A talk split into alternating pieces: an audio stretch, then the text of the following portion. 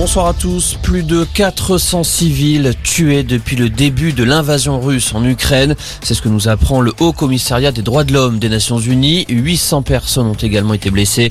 Des chiffres probablement sous-estimés selon l'agence de l'ONU.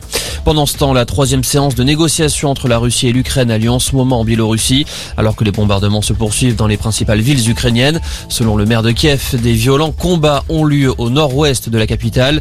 Dans un entretien à LCI, Emmanuel Macron a le cynisme moral et politique de Vladimir Poutine, alors que Moscou propose des couloirs humanitaires aux Ukrainiens pour les amener en Russie.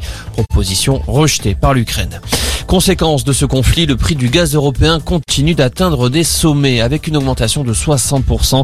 Il dépasse désormais les 300 euros le mégawattheure, record historique.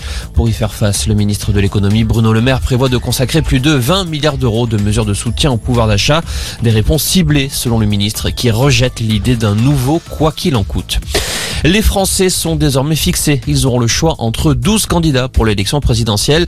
La liste a été dévoilée à la mi-journée par le président du Conseil constitutionnel, Laurent Fabius. Pas de surprise, tous les favoris des sondages sont présents.